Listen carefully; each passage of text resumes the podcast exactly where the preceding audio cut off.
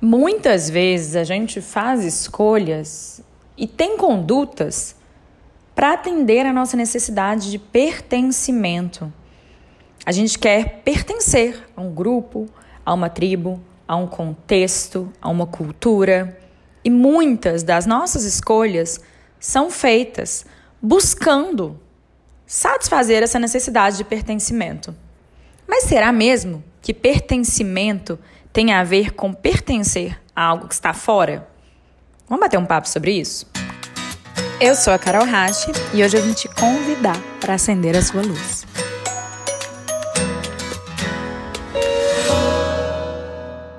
Não importa muito em qual contexto você está inserido. A verdade é que todas as tribos, todas as culturas, todos os grupos, de alguma forma, são impregnados de sugestões de conduta.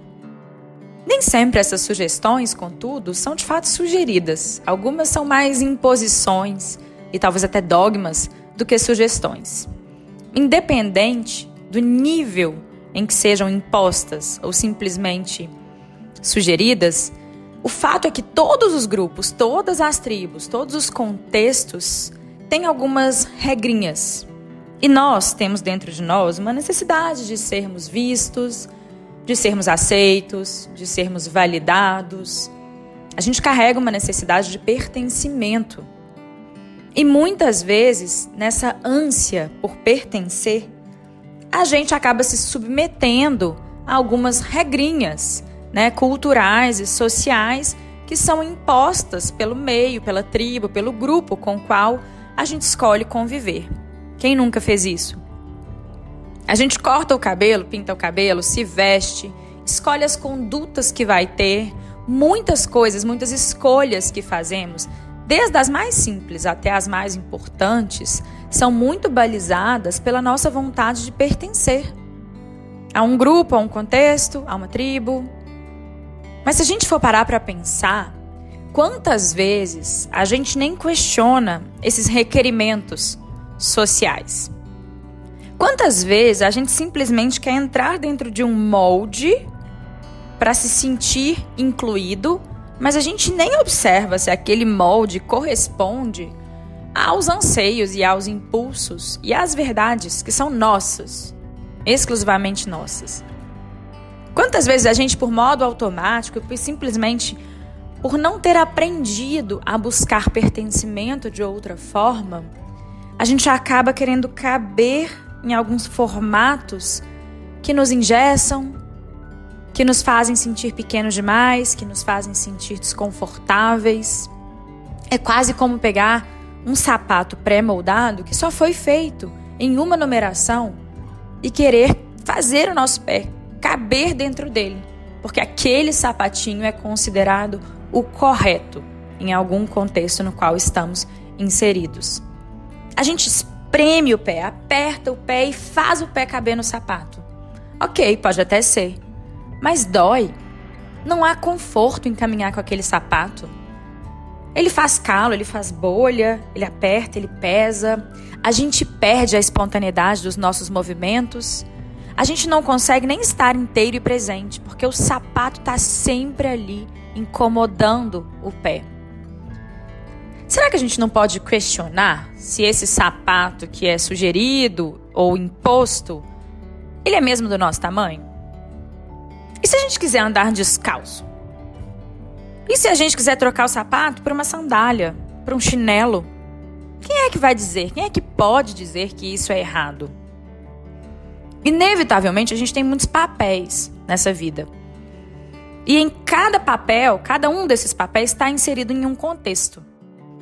Não quer dizer que a gente tem que se rebelar contra os contextos. Não necessariamente. O convite aqui é para te lembrar que você pode fazer parte de um contexto sem precisar concordar ou se submeter a todas as sugestões feitas naquela situação. Você pode simplesmente se dar a liberdade de dizer: nossa, nessa tribo tem essa, essa e essa conduta que me agradam. Isso me encanta, isso está de acordo com o que pulsa dentro de mim.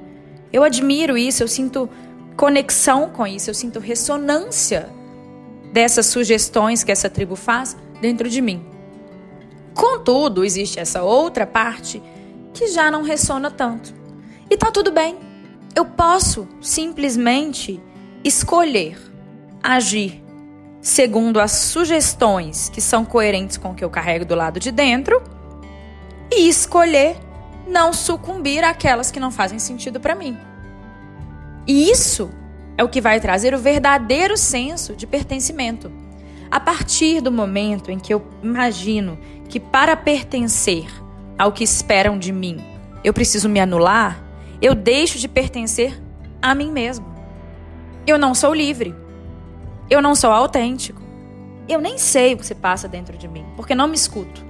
Escuto aquilo que sugerem para mim como conduta, sem ao menos checar se existe ressonância daquilo dentro de mim. Será que essa sugestão de conduta que estão me fazendo, ela me parece verdadeira, coerente? Será que ela pulsa dentro de mim? O que será que ela gera em mim? Quantas vezes a gente aceita uma sugestão de conduta que nos gera desconforto simplesmente porque não nos damos o direito de questionar? Você não está atacando ninguém, você não precisa atacar ninguém, você não precisa apontar para nenhuma tribo, para nenhum grupo, as partes que não têm ressonância em você. Não é sobre uh, moralizar as sugestões feitas em determinados contextos. Não é sobre isso.